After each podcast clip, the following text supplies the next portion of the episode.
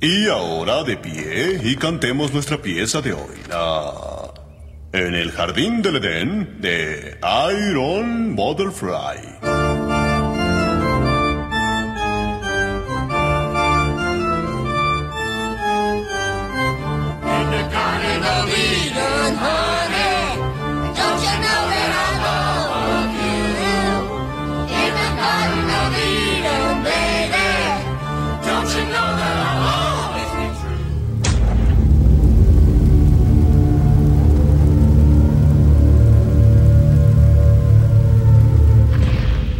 Dos de las apariciones religiosas más famosas del mundo.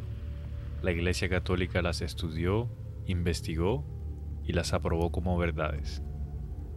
Yo soy Jamaica. Y yo soy Sana. Y esta es otra historia. Bienvenidos.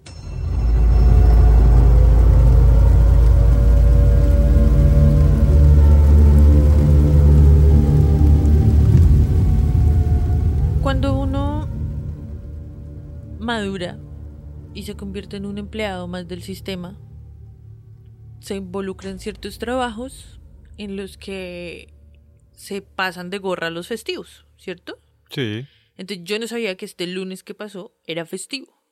Hoy es jueves. Hoy que estás escuchando esto es jueves. Si no, pues significa que lo estás escuchando tarde. Pero igual escúchalo. ¿Tú sabías que este lunes que pasó era, era, era jueves? ¿Era festivo? Sí sabía que era festivo porque... En Colombia, claro. En Colombia, sí, sí porque hablé con mi mamá y mi mamá me dijo que estaba de viaje, no sé Te qué, que pasó el dato. Sí, Por el festivo. pero es festivo, pero no tenía ni idea de que era festivo. Yo tampoco tenía ni idea de que era festivo.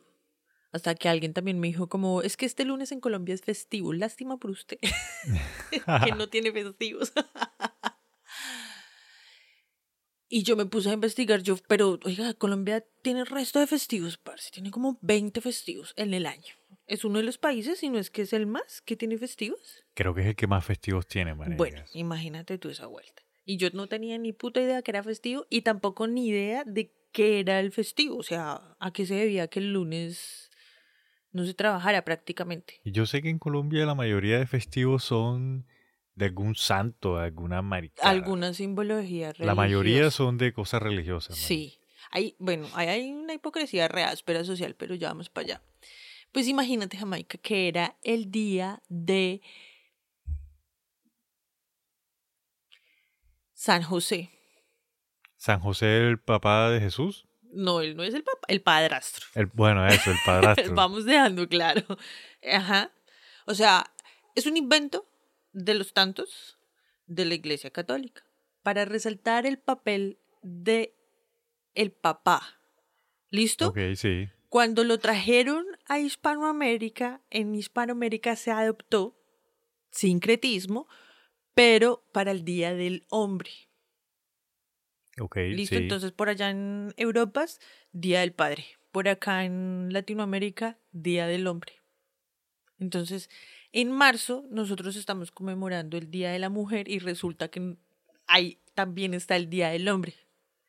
En el mismo mes. Y yo digo, ¿dónde están las feministas? Porque ¿cómo así que el Día del Hombre es festivo y el Día de la Mujer no? Pero una pregunta que me gustaría hacerte, o sea, el, el Día del Hombre siempre va a ser el festivo como, ponle tú, como el Día de Memoria y Amistad Es en que Colombia es el, que se mueve. Es el 19, cada 19 de marzo. Pero entonces puede que que- otros días caiga otro día. Por, creo que lo que se hace es que cuando cae otro día, igual lo corren para el lunes. El lunes es festivo. Por el, por San José. Pero San José fue el 19. No importa, igual el lunes es festivo. Ah, creo. No, la verdad es que yo ni siquiera me había puesto a pensar en eso. Uno dice es festivo y ya. Pero hay festivos que hacen que la semana tenga dos lunes o dos viernes. ¿Sí sabes? ¿Tú sí tienes el, el dato de quién fue el presidente que puso todo ese poco festivo?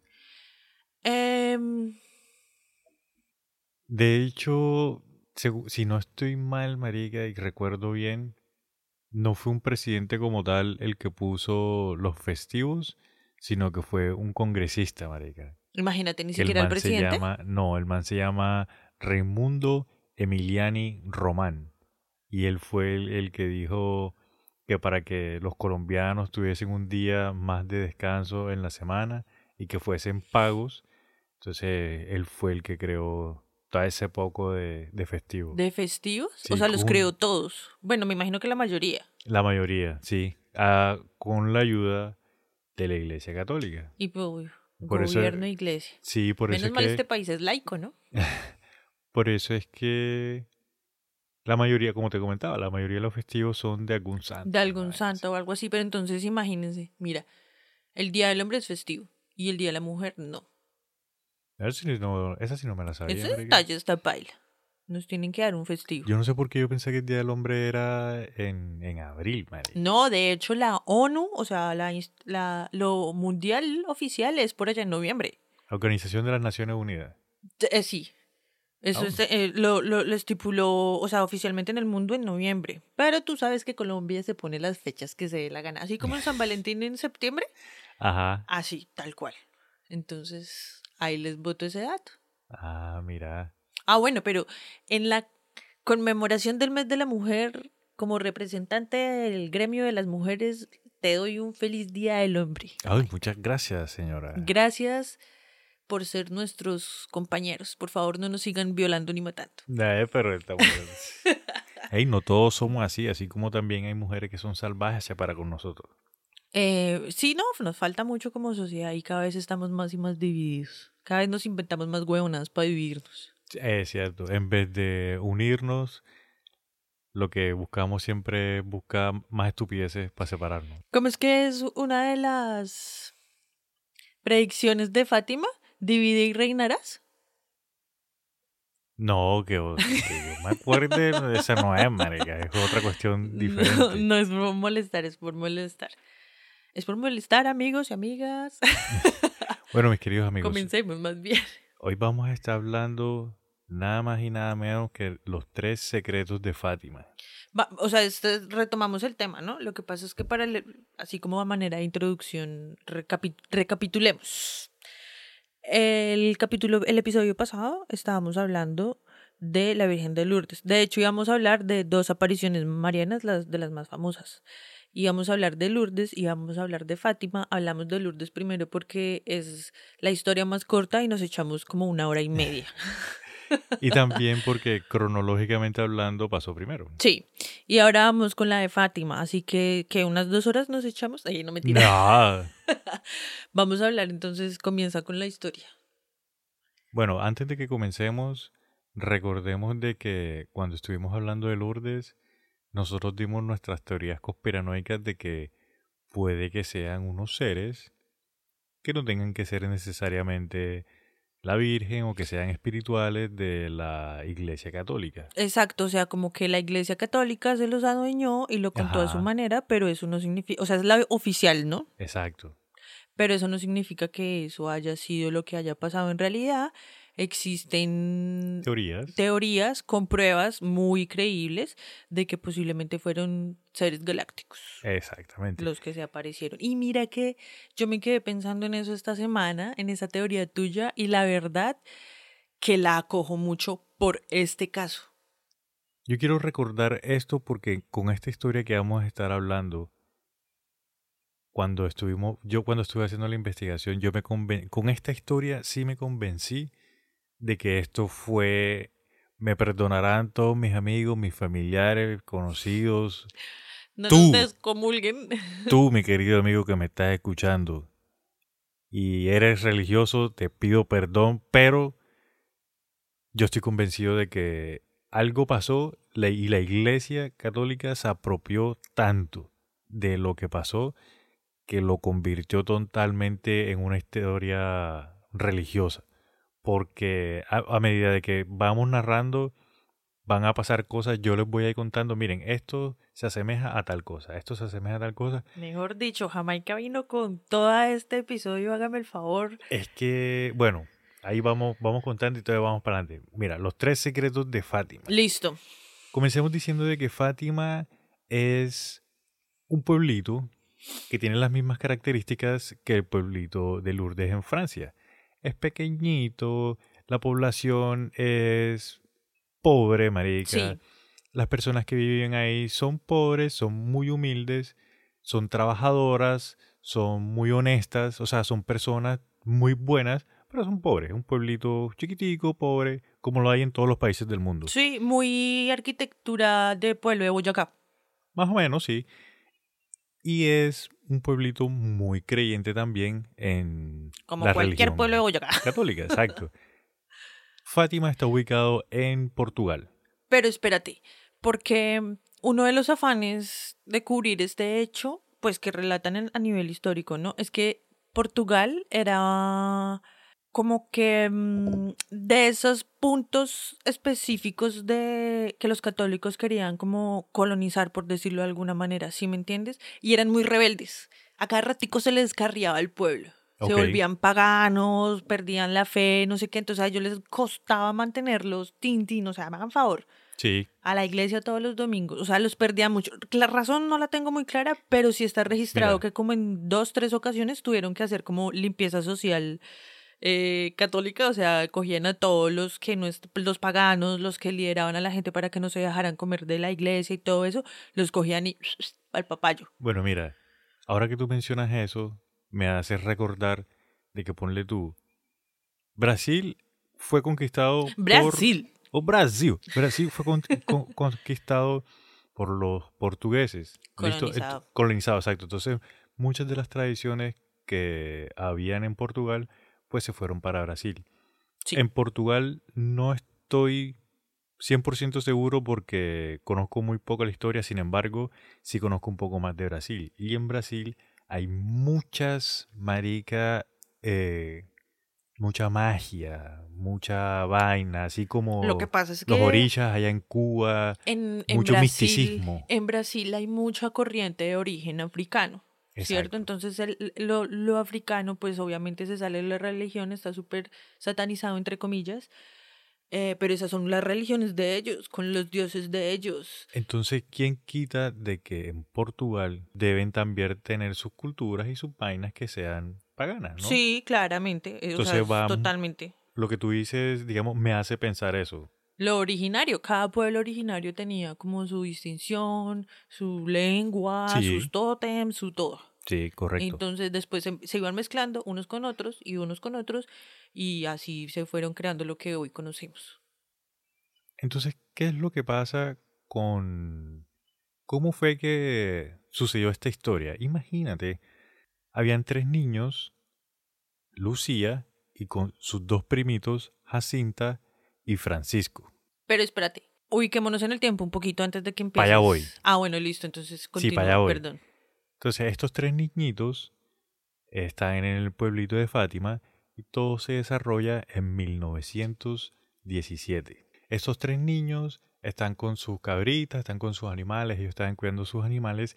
E imagínate de que la historia cuenta de que la primera aparición que le sucede a los niños Sí. fue de un hombre vestido Oh, de ¿sí? blanco y muy y muy iluminado. ¿Sí? Sí. ¿Quién contó eso? ¿El padre de ese cura amigo tuyo? No, esto, esto sí lo encontré en... Esto no fue un padre que escuché, sino que eh, en lecturas que encontré por ahí en Oh, varios documentos. Sí, este no fue un padre, esta vez no fue un padre.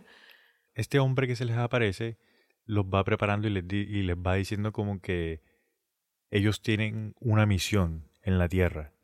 ¿Listo? Entonces la primera vez que, le- que se les aparece, les dice que se preparen y que les va a enseñar una oración para que la hagan para el perdón de los pecados de todas las personas en el mundo. Ok. ¿Listo? Entonces ya los niñitos, este ser se desaparece y el ser vuelve y se le aparece, digamos, par de días después a los niños y los va como que les va enseñando. No tengo la descripción literal de qué pasa cada vez que este señor, que este ser, que este hombre se les aparece, pero sí que la primera vez les enseñó una oración muy corta para que los niños le hicieran. La segunda vez se les apareció, les habló y les estaba diciendo de que los estaba preparando para su misión. ¿Listo? Más adelante se le vuelve a presentar y los sigue como que enseñando para su misión, pero no les dice cuál es su misión. Ya después de que este hombre se les aparece tres, Tres veces, veces. es que ellos ven que se les aparece una mujer muy, muy iluminada también, que destellaba así la, la luz. Así como en Lourdes, Ajá. así. Pero no describen con lujo de detalle como en Lourdes que tenía la, la cuestión azul, tal. No, solamente que era una mujer. Ajá. ¿Listo? Y que esta mujer les dice que si ellos estaban dispuestos a entregarlo todo por el perdón de los pecadores. Y los niños le dijeron que sí, que ellos estaban preparados para, para entregarlo todo por el perdón de los pecadores. Entonces ella le dijo de que los niños tenían que regresar el 13 de cada mes Sí. para que ella les pudiera dar como la misión que ellos iban a... Durante seis meses. Exactamente. Ella no dice exactamente en cuánto, sino que le digan que, que regresen Ah, el día ok. 13. Cada 13. Bueno, Exacto. ponle cuidado a la versión de la iglesia. Yo me acuerdo de la versión que le contaban a uno en el colegio. Yo estuve en un colegio femenino de monjas. Y yo me acuerdo que más o menos la vaina era que eran tres niños súper juiciosos. Ajá. Sí, que la mayor y, y de hecho creo que era la mayor y dos primitos, que sí Sí. eran hermanos. Sí, correcto, sí. Y que esos dos niños que idol- idolatraban a su primita mayor y querían estar con ella todo el tiempo porque ella era muy buena samaritana y les enseñaba a orar. Entonces que, que, que la niña más pequeña hacía berrinches que porque ella quería estar con su primita grande, que le, le cuando estaban con las ovejas y esa vuelta, Ajá. como tienen tanto hijo de puta tiempo libre, las enseñaba a rezar y que les enseñaba el rosario y que esas oraciones. Y yo me acuerdo que yo estando en el colegio me ponía a pensar, yo marica, si rezar eso ahorita, hoy en día, es una jartera que ni se entiende, de la rapidez con la que se le... Padre nuestro, Segundo misterio. O sea, el rezar el rosario vaina, es una vaina súper tediosa y con una... Bueno, en fin un niño a esa edad, cu- eran como de 10 años y Sí, eran súper- peques. van a estar encantadísimos de la pelota de sentarse a rezar el rosario. Las huevas, ese cuento solamente se lo creen ellos. Sí, no, olvídate. Unos niños, marica, en el campo con ese poco animal y con ese poco campo están tirando piedras, están jodiendo a las Obvio, ovejas, y con las están ovejas, saltando y pero por No, marica, supuesto. no. Y más que yo soy del campo y yo sé más o menos cómo son esos campos y esos animales y todo el tema, obvio uno no va a estar rezando al lado de una oveja. Sí, no, no. Hay tantas vainas por hacer y uno es niño. Ah, bueno, listo, pero entonces que y que se les ha- y que una vez estaban rezando tan profundamente que de la nada vieron un destello y que se les apareció la Virgen y que sí, desde el principio les dijo que tenían que ver ca- venir cada 13 de cada mes y que en octubre les iba a decir cómo es que iban a Exacto, hacer, que si estaban sí. listos para entregar sus vidas por el, Ajá. imagínense, a tres niños. A tres niñitos, sí. O sea, eso es por eso es que existen esos curas pedófilos, porque se creen esos cuentos de que un niño y el niño se va a entregar por el perdón de los pecados del, del mundo. Sí, o sea, no, no. Un niño no tiene conciencia en esos momentos para ese tipo de responsabilidades. Y de pronto dicen, ay, sí, sí, sí, pero por el mismo susto porque no saben qué es lo que están viendo. Bueno, entonces continuamos, Marica. Sí. Imagínate, eso que tú dices, sí, no, no lo había mencionado, de que les dice que si están listos, que en, en octubre ya les va a revelar como la misión y tal. Ah, bueno, los niños al principio no le cuentan a nadie, pero la chiquita, la más chiquita, es la que abre la boca. Bueno, sí. Cuando se les aparece la Virgen por primera vez, Lucía, que es la mayorcita, le dice como que, hey, no le vayan a decir a nadie en la juega porque nos pueden coger y nos pueden joder porque pues van a pensar que estamos locos, marica. O sea, ¿quién nos va a creer este cuento? sí, Entonces, lo que tú dices, si la niña chiquitica es la que se va de boca y le dice a la mamá, no, mami, mira que pasó esto, que no sé qué, qué tal. Y como en la historia de Lourdes también, pueblo chiquito, infierno grande, todo el mundo se entera de qué fue lo que pasó y para el día 13 de octubre, ya la última. la sí. última, sí, porque en las otras apariciones, digamos, de que la Virgen los está preparando, como que los está, no hay mucha información, marica, porque como que los está preparando, como que se ponen a orar, como que no pasa nada. Sí, como que todas las veces siempre dice, recen el rosario, recen Exacto, el sí. rosario, ofrezcan el rosario, los pones a rezar el berraco rosario. Exacto. Eh, y les pide sacrificios, siempre les pide, pero ustedes tienen que entregarle a Dios algún sacrificio, tienen que buscar algún sacrificio y, y, y si me entiendes, a, a modo para, mm, ¿cómo se dice? Em, ¿Penitencia? adorarlo, no. ¿Oh, sí? O sea, en la información que dan en el en mi colegio, pa. o sea, yo me acuerdo de esa historia.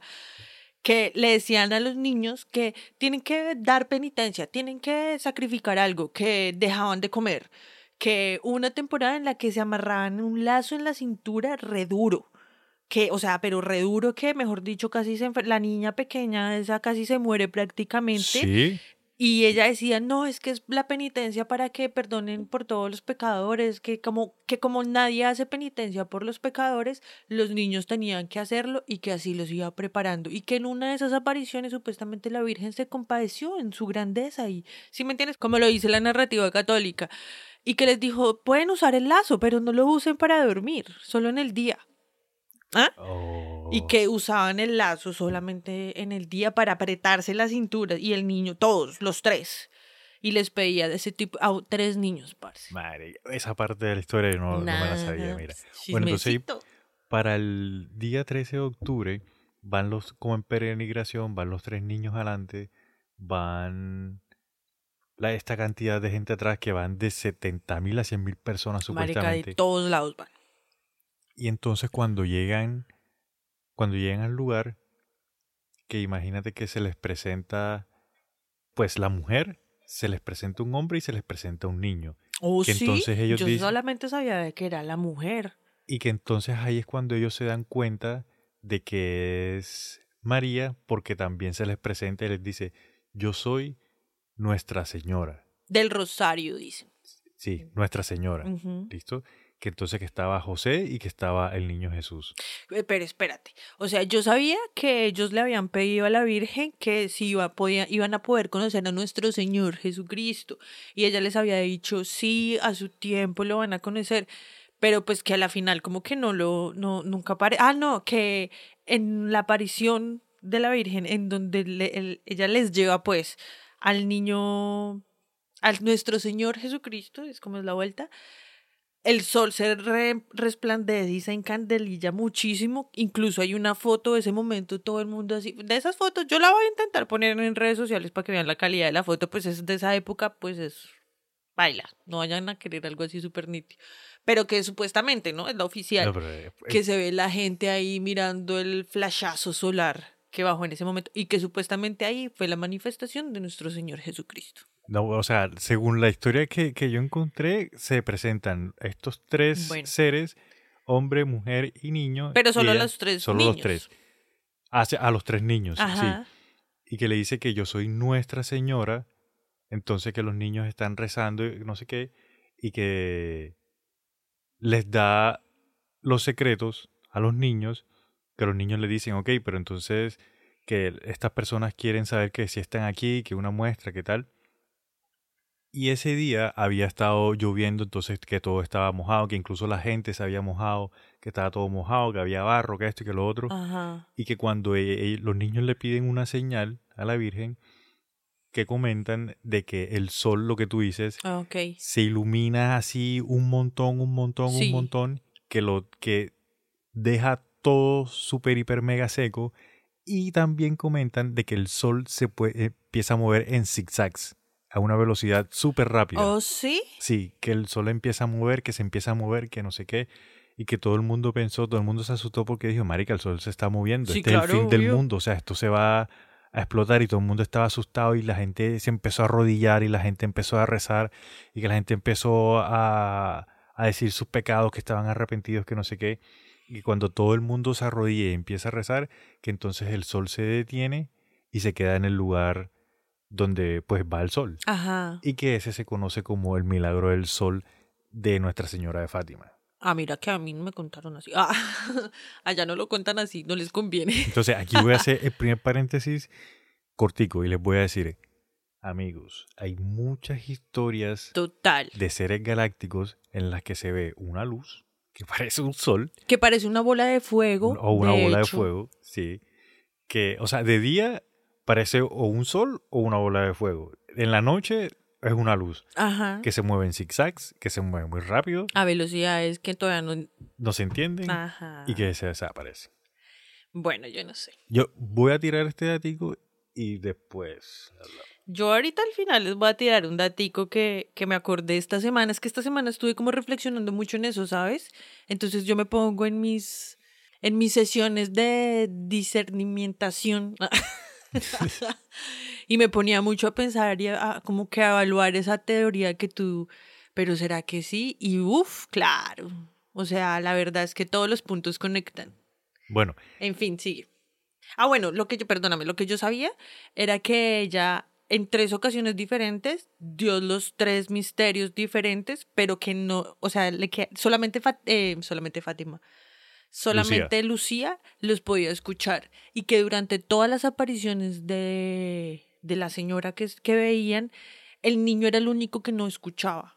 El, la- el niño la podía ver, pero no la escuchaba. Y siempre que terminaban le preguntaba a las niñas que qué había dicho, que porque él no la podía escuchar. La veía, pero no la podía escuchar. la versión que yo encontré, sí dicen de que los tres niños están ahí, de que a los tres niños les da los secretos. Los niños le preguntan que si ellos van a estar con ella, Sí, que si se van a, que si van a estar todos juntos en algún momento.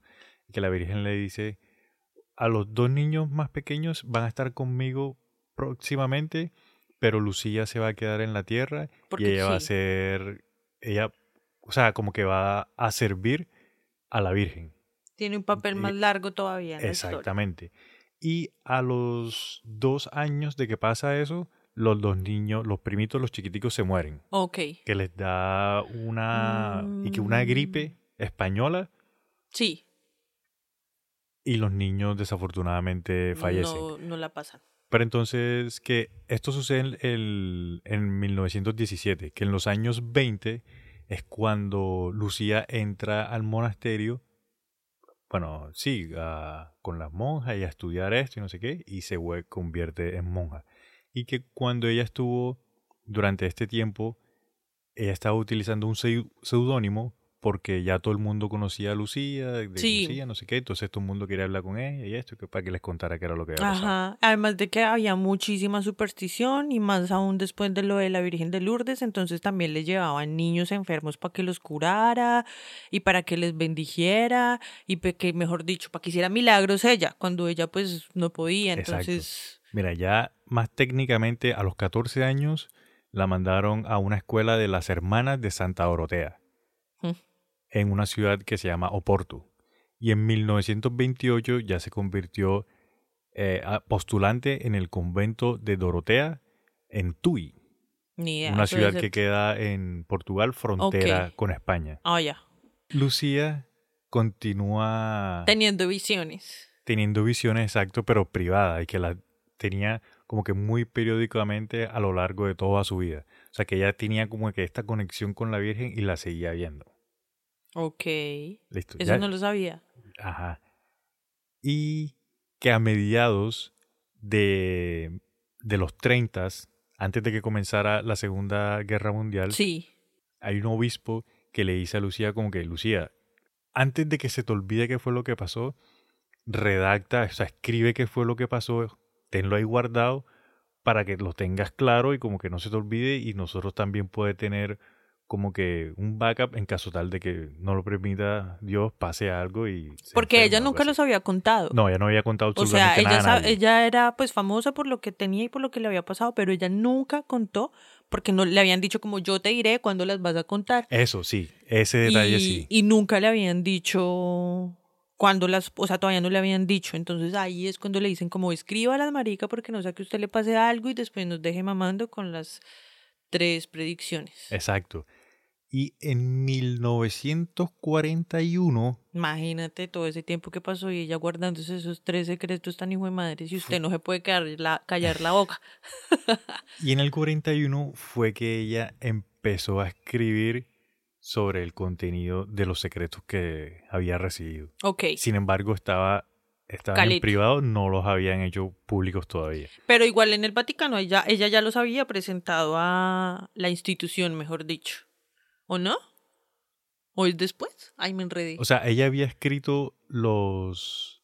En el 41 es que ella los escribe Ajá. y los envía al A la, Vaticano. institu- a la administración, Exacto, a servicio al cliente.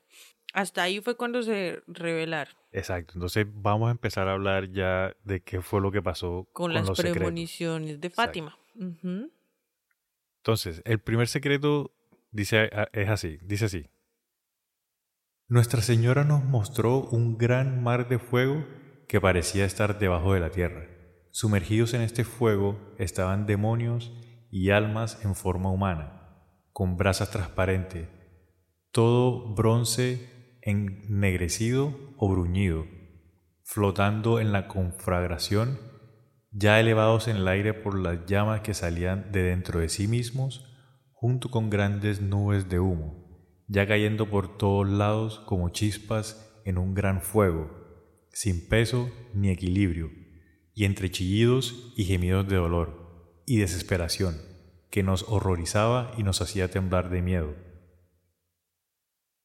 Los demonios se distinguían por su aterradora y repulsiva semejanza con temibles y desconocidos animales, todos negros y transparentes. Esta visión solo duró un instante. ¿Cómo podemos estar lo suficientemente agradecidos con nuestra bondadosa Madre Celestial, ya que nos había preparado prometiéndonos en la primera aparición llevarnos al cielo? De lo contrario, creo que nos habríamos muerto de miedo y de terror. Listo, ese fue el primer mensaje, Ese el fue primer prim- secreto. Exacto.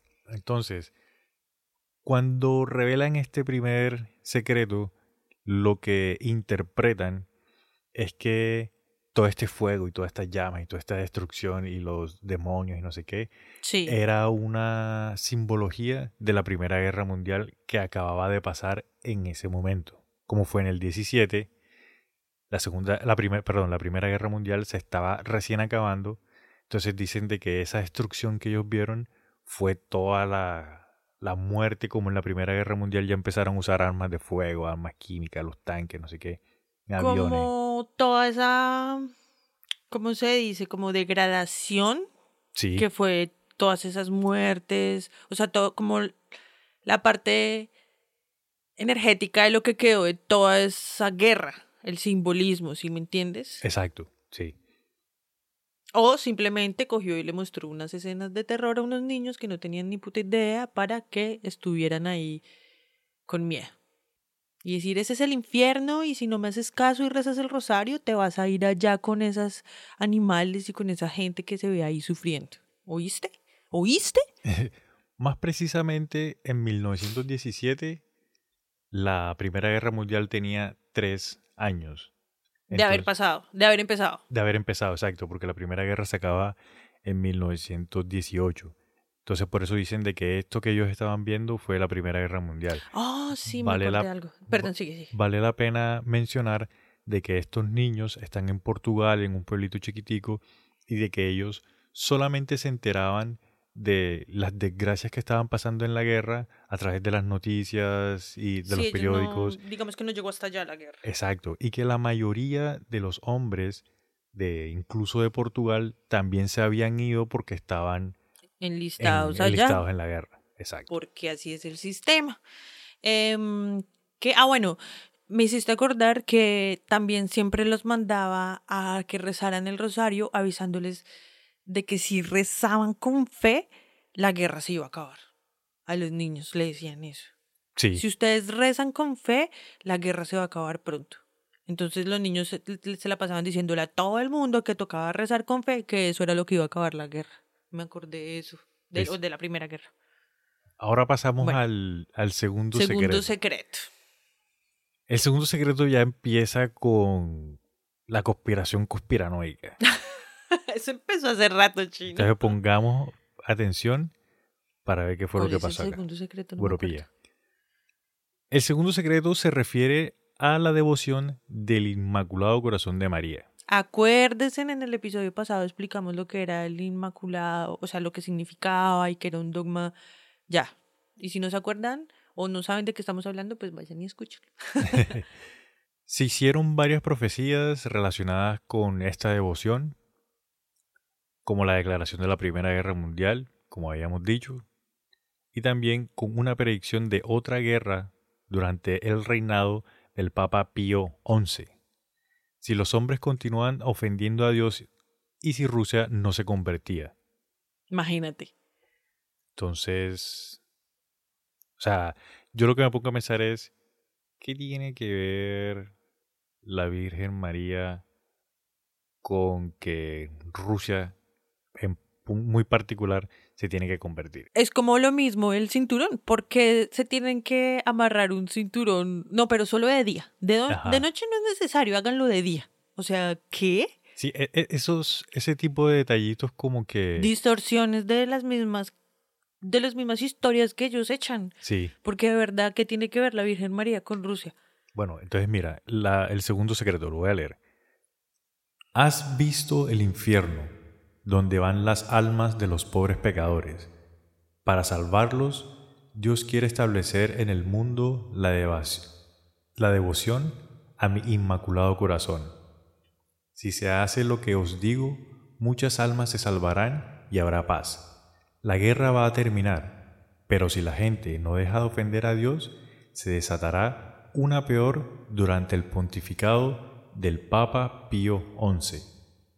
Cuando veáis una noche iluminada por una luz desconocida, sabed que esa es la gran señal que os da Dios de que va a castigar al mundo por sus crímenes, por medio de la guerra, el hambre y las persecuciones a la Iglesia y al Santo Padre. Para evitarlo, vendré a pedir la consagración de Rusia a mi inmaculado corazón y la comunión reparadora de los primeros sábados. Si escuchas mis peticiones, Rusia se convertirá y habrá paz. Si no, esparcirá sus errores por el mundo, provocando guerras y persecuciones a la Iglesia. Los buenos serán martirizados, el Santo Padre tendrá mucho que sufrir, varias naciones serán aniquiladas. Al final, mi inmaculado corazón triunfará. El Santo Padre me consagrará Rusia y ella se convertirá, y se concederá al mundo un periodo de paz.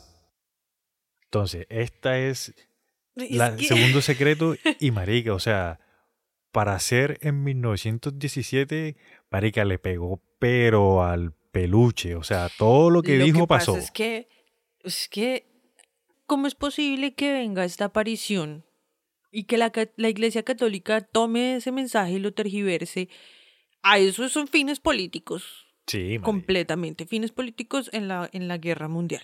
Además de que, y Dios castigador y va a perseguirlos y los va a arrasar con hambre y va y si todo eso se cumple va a otorgar un periodo de paz, ni siquiera es la paz, es un periodo de paz, o sea, mientras lo tengamos contento, bien. Y todavía en qué cabeza cabe que Dios, el mismo Dios misericordioso, bueno, bondadoso, Dios es amor y no sé qué y dice más, pero si te portas bien. Porque si no me haces caso, te mando una guerra. Y si Rusia sigue chimbeando, no se quejen después porque les voy a mandar otro ciclón. Y, y o sea, eso es una eso es pura propaganda política, parce. Pero política po- ¿qué? publicidad política pagada. Es como primero les muestra el infierno a donde se van a ir si, segundo, no hacen lo que él les dice que es que Rusia se convierta a la religión católica prácticamente. Sí, marica, es que ahí prácticamente lo que les está diciendo es que tienen que que Rusia se todo Rusia se tiene que convertir a, al catolicismo prácticamente. Ah, y ahora que mencionas eso, imagínate de que precisamente cuando, o sea, en los en los 20, si no estoy mal porque no tengo la fecha exacta, los bolcheviques Sí. creo que son los que están en Rusia, se apoderan de, se toman a- al país. Y el Oh, sí. líder de los bolcheviques es Lenin, nada Uf. más y nada menos. Entonces, Lenin, ¿qué es lo que hace? Lenin le monta la pelea a la religión, a toda la religión. Y el man dice de que la religión tiene que ser algo privado. Entonces el man se mete en Rusia y se mete en todos los, todos los templos, en todas las cosas religiosas y las empieza a saquear. Y Lenin es, es ateo. Entonces el man empieza a sembrar ese, ate- ese sí, ateísmo, por decirlo de alguna forma, en todo el país. Entonces, el hecho de que cuando los rusos con Lenin empiezan a adoptar ese ateísmo y a sacar a la religión, precisamente la Iglesia Católica, no, pero es que hay una aparición de la Virgen que está diciendo de que Rusia se tiene que convertir, que esto y que lo otro. Eso es algo que hay que tener en cuenta como para, Para la época. para, para la época y para entender esta historia desde un punto de vista no religioso. Sí, porque a uno se lo pintan súper religioso y se le apareció la Virgen a tres pastorcitos que no hacían más sino rezar todo el día y les dijo, se van a ir al infierno. ¿Y cómo? Pues si no me hacen caso en lo que digan y mantienen a Dios contento, les va a mandar una luz y los va a joder a todos. Háganme caso.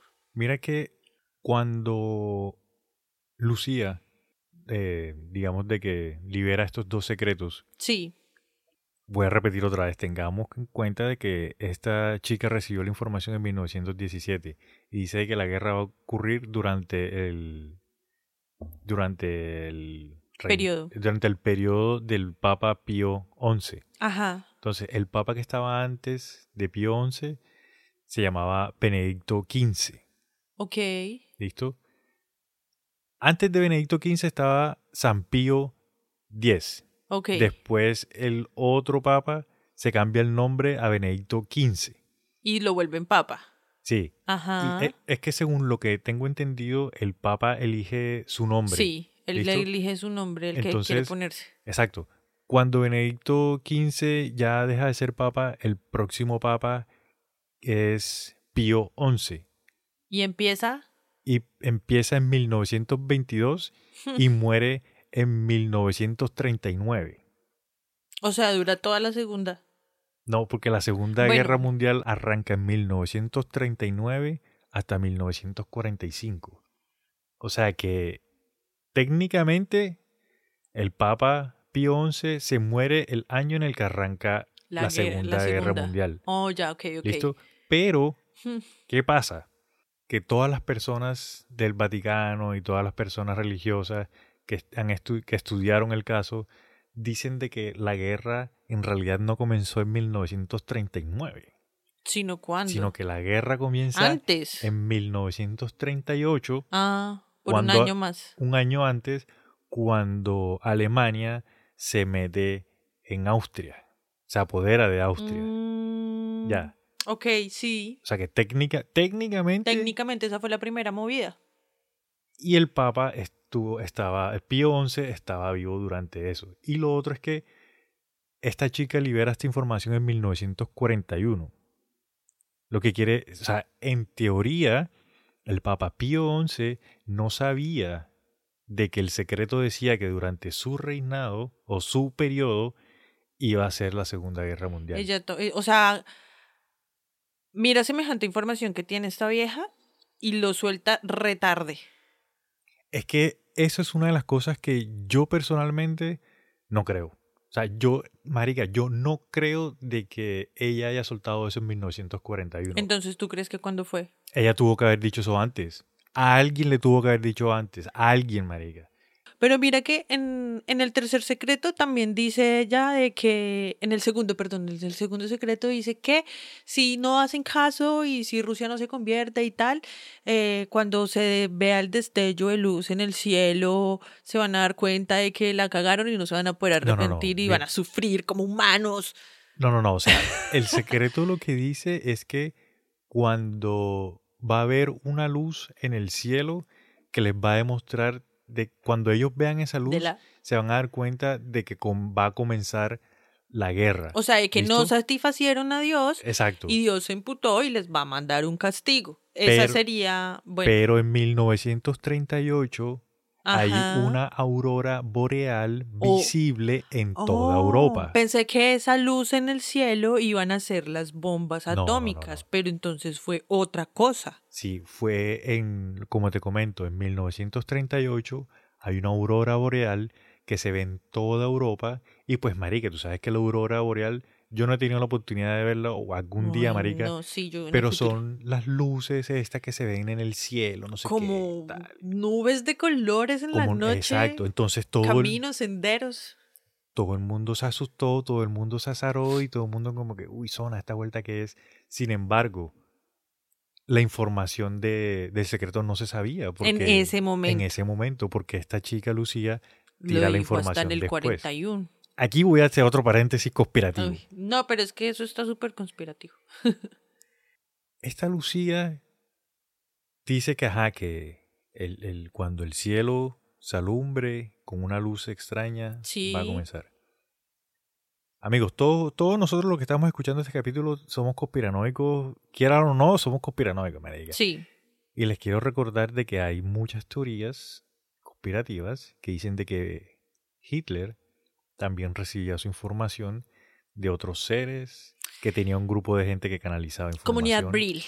La comunidad Brill que tú lo mencionaste. Ya en lo hemos capítulo. mencionado. Ya los mandé a que hicieran. Ya me imagino que están investigando. Marica, ¿quién nos niega a nosotros de que esa señal de que el cielo se iba a iluminar no la sabía Hitler también y por eso cuando Hitler ve esa señal también Empieza ataca? la chúpame el culo. Ajá. Imagínate, que- esta- esto es lo que yo pienso, ojo, ese pues soy sí, yo. tiene mucho sentido. ¿Qué tal que a Hitler le haya llegado la información? Cuando el cielo se ponga así, es tu señal para, Para que tú arrancar. Y precisamente cuando el cielo se pone así, ya este Hitler, digamos de que se había ocupado de, de Austria, pero después de que se ve la aurora boreal, el man acelera el proceso y el man, ¡pum! Entonces, se tú es- acelera. Tú, estás diciendo que son dos bandos. Sí, Porque un bando nos está diciendo en la juega que cuando salga esa aurora boreal ya es demasiado tarde y no se va a poder frenar el, el castigo que Dios nos va a dar por nuestros crímenes, Sí. ¿no? Y por otro lado, a este man le está diciendo, tú pale mi hijo que se vino, se vino, Se se, vino. vino. Y a la final siempre nos han dicho de que hay una guerra espiritual, ¿no? sí, Bueno, sí. Imagínate eso. Lo otro a que yo... secretos. Lo otro que yo pienso también es, si esta chica tiene esa información, marica, que es tan sensible, que es de una guerra, Es ¿cómo es, que- del, o sea, nos vamos a ir al infierno todos. sí, ¿cómo es posible de que esa información la hayan guardado y no la hayan sacado antes? Un, marica, un ente político, una organización política, porque a la final el Vaticano es una organización política tan poderosa, no va a meter las manos en una cuestión como una guerra mundial, sabiendo de que esa guerra puede destruir todo. Pues hay que ser realista, la iglesia cuida mucho sus templos, sus vainas. ¿Cómo va a permitir la iglesia de que ocurra una guerra que va a destruir muchas de las cosas que ellos también... Lo que pasa es que tal vez la iglesia no estaba del lado del grupo, o sea, no estaba el- en el bando de la Virgen de Fátima. De pronto la iglesia en ese momento, la administración estaba en el bando del que le haya dicho a Hitler que la aurora boreal era para arrancar, ¿sí me entiendes? Porque la iglesia fue la que emitió carnets de la Cruz Roja para los alemanes que querían migrar a América Latina. Y en esas es donde Hitler se fuga. Supuestamente. Supuestamente, supuestamente. Son teorías, presuntamente. Y termina en Tunja. ya saben mi teoría de que Hitler estuvo en Tunja comiendo caldo de costilla con almohadana. Y solamente como para reafirmar lo que dicen muchos de los pues de los padres y de esta gente que investigó estos casos, muchos afirman de que la guerra realmente inició en 1937 cuando Japón invade a la China. O sea, habían dos movimientos en ese momento. En el ese de momento Alemania y el de sí, Japón. En ese momento habían dos momentos. Porque Pues es que a la final esa época también, por eso es que es guerra mundial, ¿no? Falta Sí. que hubiera una guerra acá en América o cosas así. No, y o sea, como hablando, estamos hablando de todo un poquito. Cuando durante la Segunda Guerra Mundial es cuando se forma la Chupamercura allá en Corea con los japoneses, o sea, Pues allá la- es donde revientan las dos las bo- bombas. sí. Y cuando revientan las dos bombas que Alemania ve el poder de destrucción que tienen los Estados Unidos es cuando dicen como que, "Ah, mi hermano, esta guerra creo que no la vamos a ganar y ahí es cuando ya se empiezan a debilitar y bueno, en fin, se acaba En la fin, vuelta. sí. Pero estamos hablando es de las los secretos de Fátima, ¿no? la Segunda Guerra Mundial, Hitler. Dura- en, la segunda, en el segundo secreto también mencionan de que a Rusia lo tienen que consagrar. Con, la, con el Inmaculado Corazón, con el corazón limpio de María. Exacto. Y no hay nada más puro en este mundo que el corazón de la Inmaculada Concepción. Bueno, las instrucciones que dio la Virgen es que cuando fuesen a consagrar a Rusia, que el Papa tenía que hacerlo con todos los obispos y con todos los cardenales del mundo, o sea, que todos tenían que estar reunidos en el, como que en el mismo lugar para hacer la consagración de Rusia. Y yo em- me encontré de que el Papa que viene después de Pío XI es Pío XII, este como que sigue el mismo nombre, y este señor tuvo la oportunidad de consagrar a Rusia, sin embargo no lo hizo, porque él tomó la decisión de que no era el momento indicado para consagrar a Rusia. o sea, todo el mierdero que se armó por no hacer eso y el man dice, no, ya hoy no va a ser. Sí. Y el man entonces que, que no, el man no lo hace. Y en ese momento es cuando empieza a nacer como ese movimiento comunista que se termina regando por muchos lugares del mundo. ¿Listo? Que se riega, ponle tú, a, que llega hasta Cuba, que llega hasta China y que llega a otros países del mundo. Más adelante el Papa Juan Pablo II, Sí, él es el que decide hacer la consagración. imagínate, todo lo que pasó es, o sea, Marica, Juan Pablo II estuvo, ese fue el que fue, ese fue el que visitó también Colombia, ¿no? sí, Mm. Juan Pablo II estuvo desde 1978 hasta el 2005. Mierda. O sea, ya mucho más moderno, Sí, sí. sí, sí, pero imagínate, para poder hacer la consagración. Y creo que él fue también el que fue hasta Fátima y hizo todo el tema. Sí, de hecho, él La fue... peregrinación. Ah, exacto, él hizo la peregrinación hasta Fátima para beatificar, ahí es cuando los hacen santos, ¿no? Sí. A los dos sobrinitos, a los dos, perdón, a los dos primitos de, de Lucía. Bueno, pero espérate. La- ¿Y el tercer secreto? No hemos hablado del tercer secreto. Lo que pasa es que te estoy construyendo todo lo que está pasando para poder llegar hasta el tercer secreto, porque el tercer secreto, imagínate que la iglesia no quería soltar el tercer secreto. Pues hasta donde yo supe, no lo había soltado y eso era un misterio. Y cada vez que un, que un eh, obispo de esos, cada vez que un papa lo leía y no sé qué, se iba en llanto, pero jamás dijeron cuál era el tercero. ¿Ya lo dijeron? No, o sea, lo que, lo que yo encontré fue que los papas, ellos decían de que sí, las- la, la- o sea, el- los seres humanos no estábamos listos todavía para recibir el tercer secreto porque el tercer secreto era una revelación de fin del mundo, que era súper malo, que no lo querían decir, que era muy delicado, que esto y que lo otro, entonces que no, que la, todavía no estaban listos, que Ajá. todavía no, que todavía no.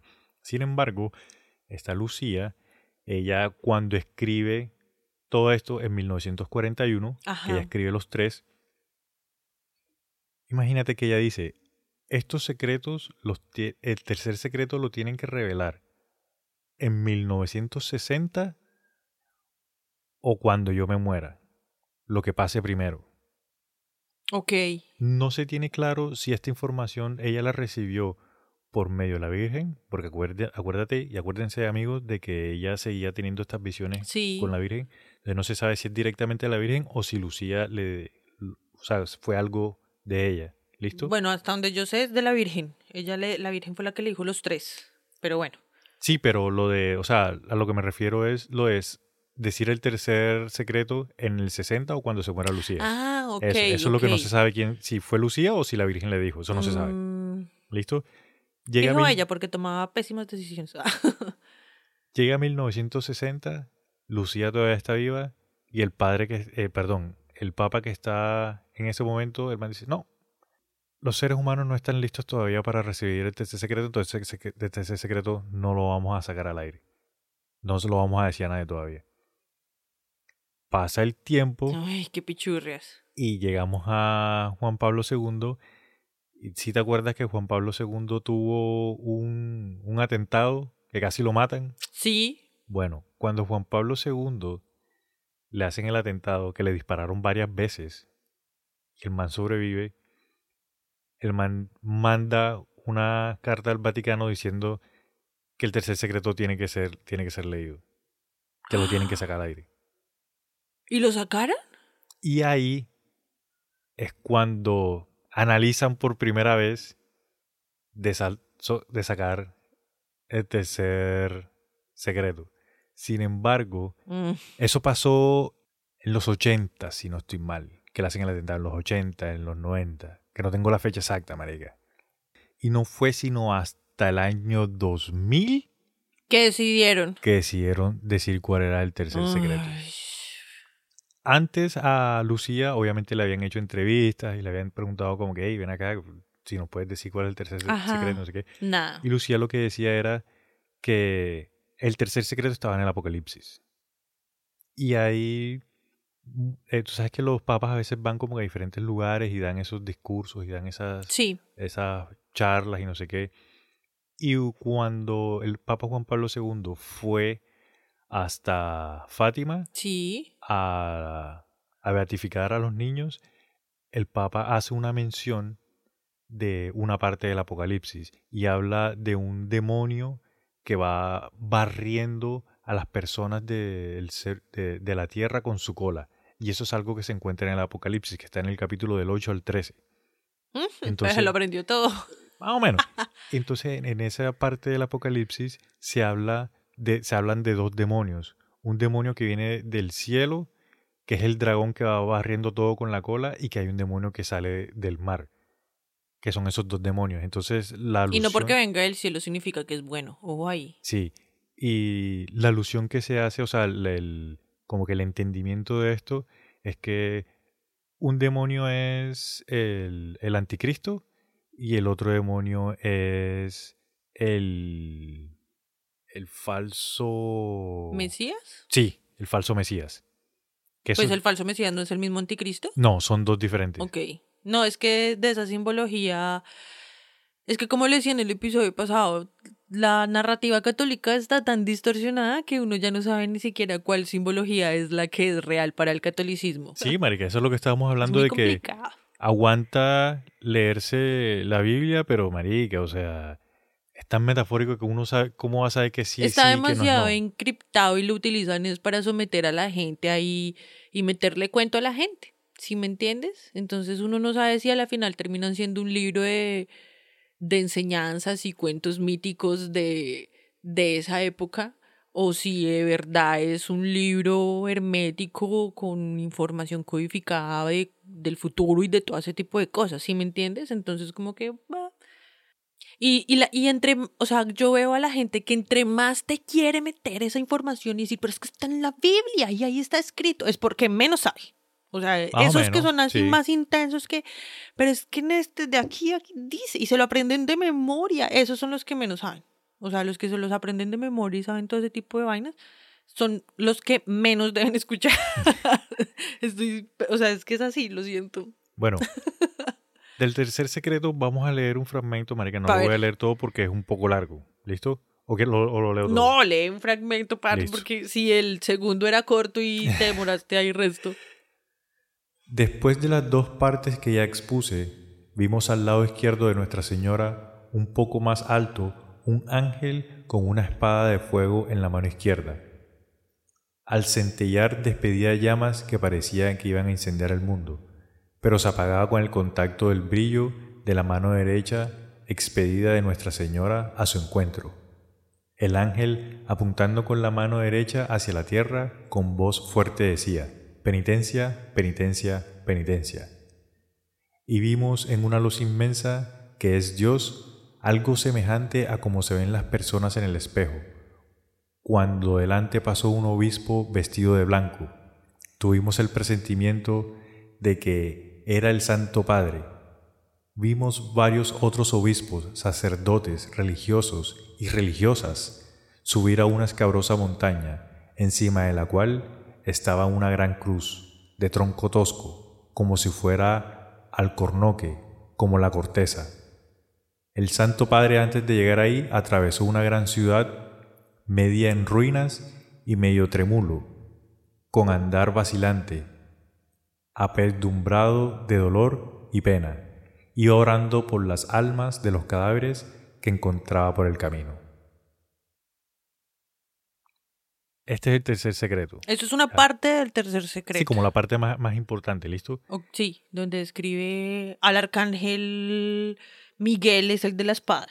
Bueno, más o menos. Porque, o sea, Bueno, ahí, sí el me- a- ahí sí tú sabes más que yo. Pues es que más o menos. Y, y a mí me da risa porque pintan también el arcángel todo. Que paguen por pechurrias todos los humanos. Cuando en realidad se supone que ellos no pueden hacer nada de eso, ¿sí me entiendes? Sí, mira, en este secreto, lo, lo controversial es que mucha gente estaba diciendo, ¿cómo es posible? Mucha gente dijo, perdón, perdón, eh, ¿cómo es posible de que este secreto lo guarden por tanto tiempo, marica? Si digamos de que, si tú lo pones en comparación con el segundo secreto, que el segundo secreto es mucho más trágico, describe una guerra, Y lo describe guardaron. cuándo va a pasar, Sí. Que es destrucción total, digamos, guerra, muerte, que el cielo se va a poner azul, mientras que esta es más como que la madre va con el padre, van atravesando un lugar, el ángel con la espada, con los obispos, sacerdotes, las mujeres, tal. Entonces mucha gente entiende de que este secreto lo que quiere decir, una de las cosas que se puede entender Interpretar, sí. interpretar es que la destrucción de la iglesia va a ocurrir y va a ocurrir de adentro hacia afuera. Ya. De que la iglesia católica va a pasar algo dentro de esa organización de la iglesia católica que va a destruir a la iglesia y se va a empezar a desmoronar poco, poco a poco. Y que por eso era que la iglesia no quería soltar este secreto. Sin embargo, eso es lo que dicen, pero no cuando, creo. Ah. cuando Lucía escribe los tres secretos, ella los pone en, una, en un sobre, los cierra Sí. y hay un padre que, digamos, recibe la carta y cuando la va a enviar al Vaticano, digamos, de que el padre no la, pues dicen que no la abre, pero que sí como que la pone así como que a reflejo de la luz, como para ver qué es, y el padre dice de que era una carta corta, de que no tenía muchas, mucho texto, ya. Y eso es mucho texto. Y este tiene bastante texto, ya. Lo otro también que dicen O es sea, que... es mentira ese, lo que están, lo que anunciaron que es oficial, existe la posibilidad de que sea mentira. También Manipulación. dicen de que son dos cartas. De que Lucía lo que hizo fue que mandó un pedazo de la carta y que la otra carta está oculta o que la tiene el Vaticano pero que la llevó directamente Lucía. De que no la mandó con nadie y que, y que son dos cartas. Ah, es que esa no, esa no la había escuchado, no había escuchado que ya habían develado la tercera. Yo me escuché nomás la mitad de la historia. Entonces por eso estoy como todavía analizando todo ese tipo de simbología porque penitencia ni que ocho cuartos. O sea, estamos en una dimensión en la que cada quien se tiene que hacer responsable de sus actos y de sus consecuencias. ¿Sí? Y se llama karma. Entonces Sí. tú te tienes que hacer cargo de la mierda que haces o de lo bonito que haces. Entonces, todo ese tema de culpabilidad y arrepentimiento y penitencia, yo ya no, o sea, como que yo ya no consumo eso, ¿sí me entiendes? Yo lo que hago es ser responsable y no ir a meterme con los demás, bla, bla, bla, bla, bla, bla, para no dejarme comer de, pues no sé, perdón para las personas creyentes, pero para mí esos son egregores. Sí, Sí, y uno se los, se los instala ahí al lado facilito para que estén todo el tiempo y se alimentan de tu culpa y de tus vainas, ¿no? Entonces, como yo ya no consumo eso, se me hace muy complicado como creer en todas esas historias sí. de que la, que la religión ha convertido. Y ese, ter- y ese tercero sí... ¿Será que sí se va a destruir? ¿Será que sí se va a fragmentar? Mira. Pues desde adentro es desde el único lado donde tiene que ser, porque afuera hay mucha gente. Y aún así, yo creo que se desbarata y siguen la gente todavía creyendo en eso, ¿sí me entiendes? Si me hago entender, o sea, no importa que se despedace desde adentro la organización, igual a la gente le es más fácil creer en algo ficticio que oiga, de verdad la iglesia católica se acabó. ¿Tú te imaginas la cantidad de gente que va a sufrir por eso? Lo que pasa es que para que la Iglesia Católica, digamos, se acabe o se empiece a desmoronar, eso no va a pasar de un día para otro, eso tiene que pasar mucho tiempo. Y yo creo, y yo creo de que ya está empezando a pasar por lo que te comentaba en el capítulo anterior. Hay muy pocos católicos en el mundo. Pues lo que tú me dijiste esta semana, que supuestamente eh, salió el Vaticano diciendo de El que... Papa. Ah, fue el mismo Papa. El Papa, sí. De que, ay, no, pues que los curas sí se pueden casar. Ajá. ¿Quién dijo que no? Ay, es que ustedes no entendieron, Bows. Sí. Eso no era literal, era metafórico. Sí, marica, sí.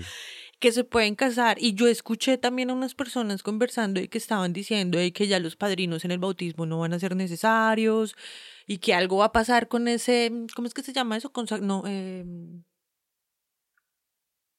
consagración, bautismo, primera comunión, la consagración, el La matrimonio. confirmación. Eso, confirmación, el matrimonio, esos son nombres, eso tienen unos nombres. Uy, no me acuerdo, marica. Los sacramentos, si no estoy mal. No sé. sí bueno, perdón amigos católicos, es que hace tiempo no leo Uy, eso, sí, no, no, repaso. desde que salí del colegio. Sí. mm, mm. Bueno, Entonces, bueno, el caso es que algo va a pasar con ese bautismo, pero pues no sé, no estoy bien enterada al Mira, respecto. eso, eso ya está pasando. Y a medida de que la iglesia intente adaptarse a las nuevas generaciones, se van a empezar a desmoronar más porque es que la gente ya no cree en eso.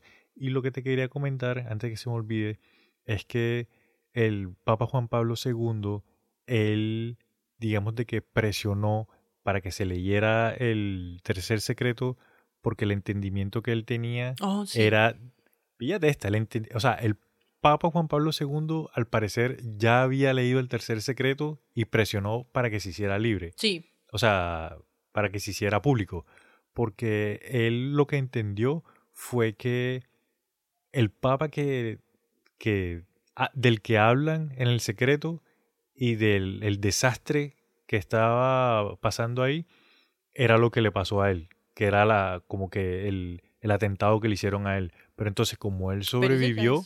La misión de él era consagrar a Rusia. Entonces el Papa Juan Pablo II, en el- después del 2000, es que vuelve marica y lo hace como se lo mandaron a hacer con todos los la papas arzobispos, no sé qué. La Exacto. segundo secreto. O sea, como que, marica, esto como que si es de verdad, venga y yo hago esto, la desembarro acá un poquitico, así como Sí. para que no digan que no hicimos nuestro papel. Ajá, sí. Bueno, pues yo no sé. Igual, ¿sabes que Yo me puse mucho a investigar. A mí me parece, bueno, por un lado me parecía muy raro que, que estas apariciones fueran en lugares tan ¿Remotos? Mm, Sí, no, como tan rebeldes de, de los pueblos, ¿sí me entiendes? Porque tanto, o sea, en Lourdes, en cuando hablamos de la aparición de Lourdes, como que la iglesia estaba luchando con la ciencia, ¿sí me entiendes? O sea, la ciencia más bien estaba naciendo y estaba demostrando muchas farsas que estaba metiendo la iglesia, ¿sí? Sí. Y en la de Portugal, en la de Fátima, pues habían muchos rebeldes paganos que no querían convertirse al catolicismo. Entonces a mí eso me pareció muy curioso y yo me puse a investigar. Salté como qué más pasaba en esos lugares, aparte de la rebeldía de la religión y todo ese tipo de cosas, ¿sí me entiendes? Y llegué como de link en link, tú sabes que uno Sí, se sí, pone a sí. investigar, ahora aquí, ahora allá, no sé qué, guash, pero ¿cómo así? Y resulta que tanto en Francia, en Europa, en general. Como que las tierras son muy boscosas y hay muchos animal, eh, animales, no, criaturas fantásticas. Lo que nosotros hoy en día las llamamos como criaturas fantásticas, que alguna vez fueron leyenda, que alguna vez fueron mito, que alguna vez sí existieron o no existieron, hay gente que no cree en ellas.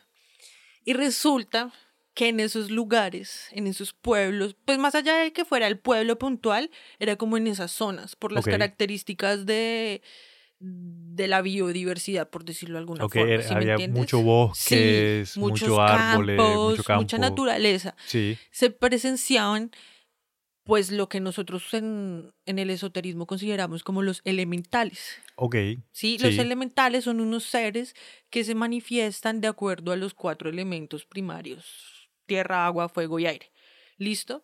Entonces, en esas zonas es muy común que se hablen de ángeles, en los paganos, ¿no? No los católicos.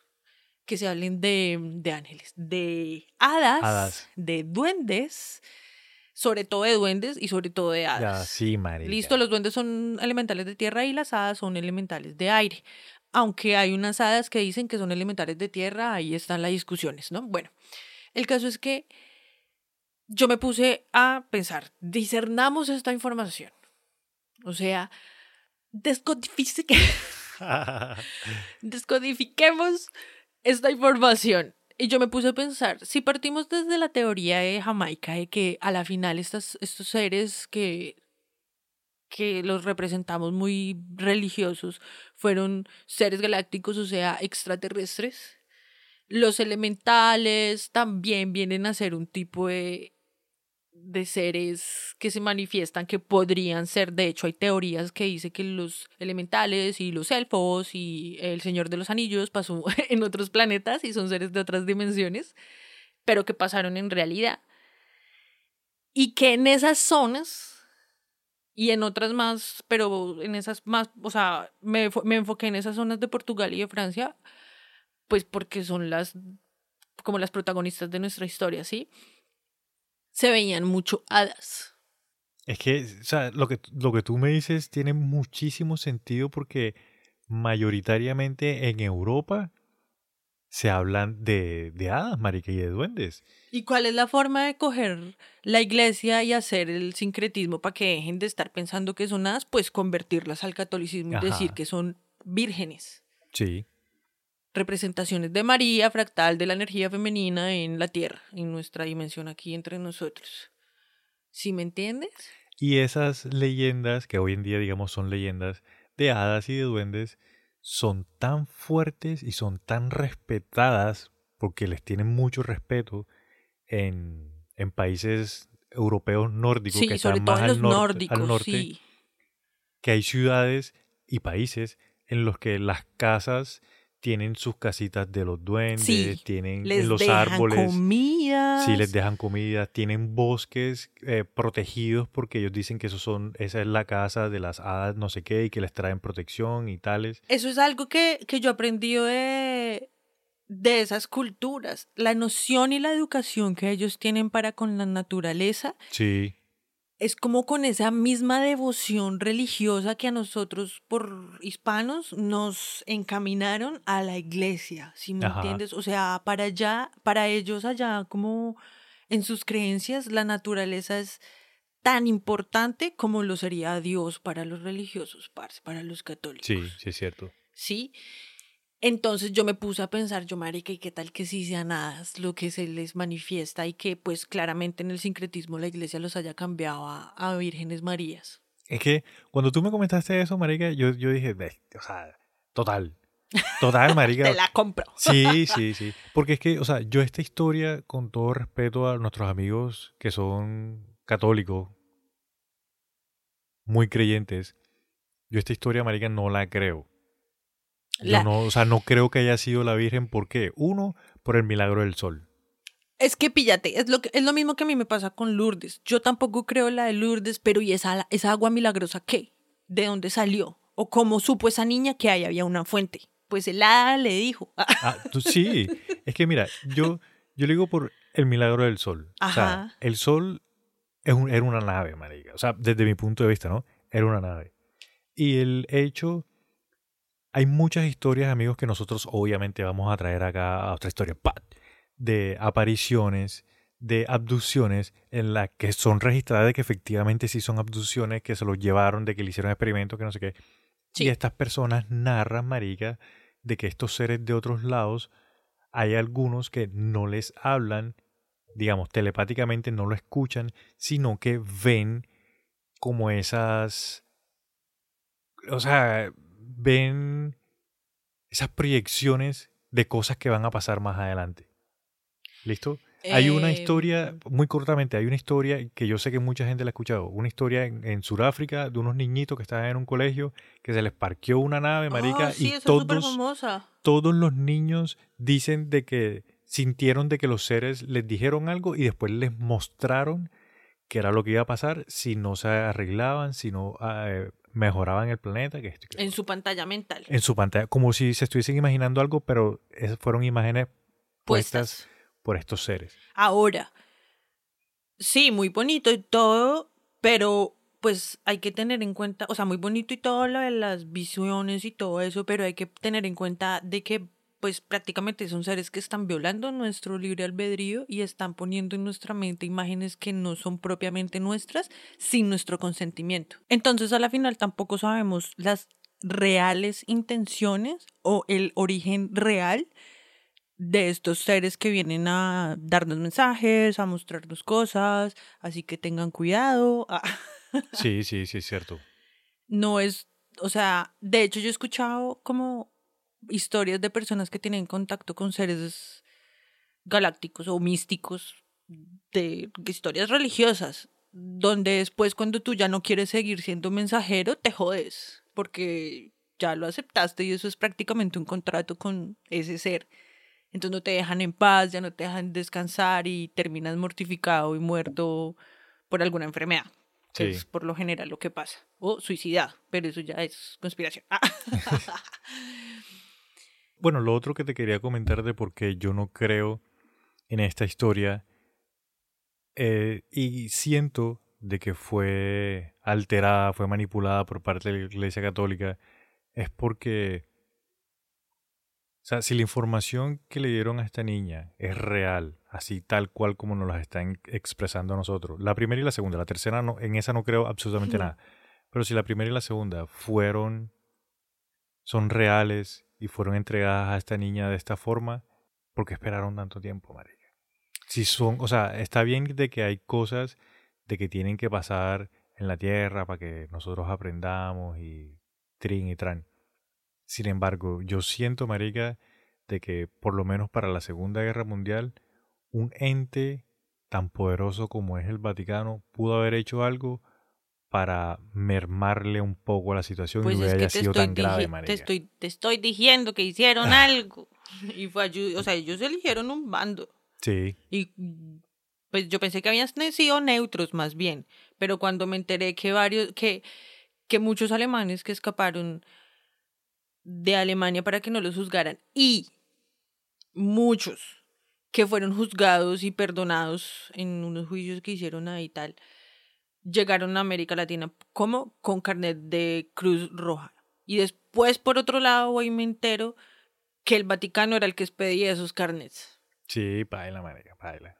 Entonces, esa, esa situación está muy paila. Tiene que cambiar esa administración o yo no sé qué es lo que tienen que hacer. Yo, les, quiero comentar mi creencia espiritual. O sea, yo creo de que sí, de que hay un Dios, de que sí hay una conexión espiritual, de que la fe obviamente ayuda un montón y todo esto. Pero, y le tengo un respeto muy grande a lo que es Dios, los santos y todo eso, un respeto muy grande. Yo a lo que no le creo ni una palabra es a este ente sociopolítico organizacional del Vaticano. O sea, a eso no. Ah. Sí, a, a, eso no, marica.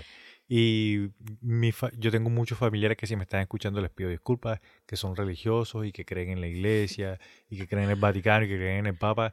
Yo en esa vuelta no creo, marica. Sí creo en Dios, Padre Todopoderoso. Ya Rastafari. Ya Rastafari. pero en, en, eh, o sea, en, en, ese, en esa forma de control que tiene la, la iglesia católica, no, marica, no. Qué pena, pero no. Tú eres como, si no se habían dado cuenta por mi pelo, pues aquí lo estoy confirmando. Sí, yo soy rasta a morir, marica. Bueno, pero no nos pongamos tristes porque después, cuando uno se pone muy triste, entonces dice de que es pecado también. Amigos, recuerden el motivo principal por el cual nosotros traemos estas historias no es nosotros no venimos a hablar mierda de la Iglesia Católica, sencillamente venimos a mostrarles un punto de vista diferente, que es lo que nosotros queremos traer con el podcast. no te pongas tan sensible, Jamaica. Este es un programa de, de conspiraciones. Ahora, una cosa es venir a inventar cuentos acá para ganar público y likes y todas esas vainas, y otra cosa es simplemente parcharnos y hablar, poner sobre esta mesita las versiones de las historias que nos han contado. Porque una cosa es como nos cuentan a nosotros la historia y otra cosa es otra historia. Es Otra historia. Recuerden, amiguitos, que estamos en todas las redes sociales. Arroba otra historia pat. Otra historia pat. Dense una vuelta por las galerías. Por ahí les vamos a dejar eh, información de estas dos apariciones, de la de Lourdes y la de hoy.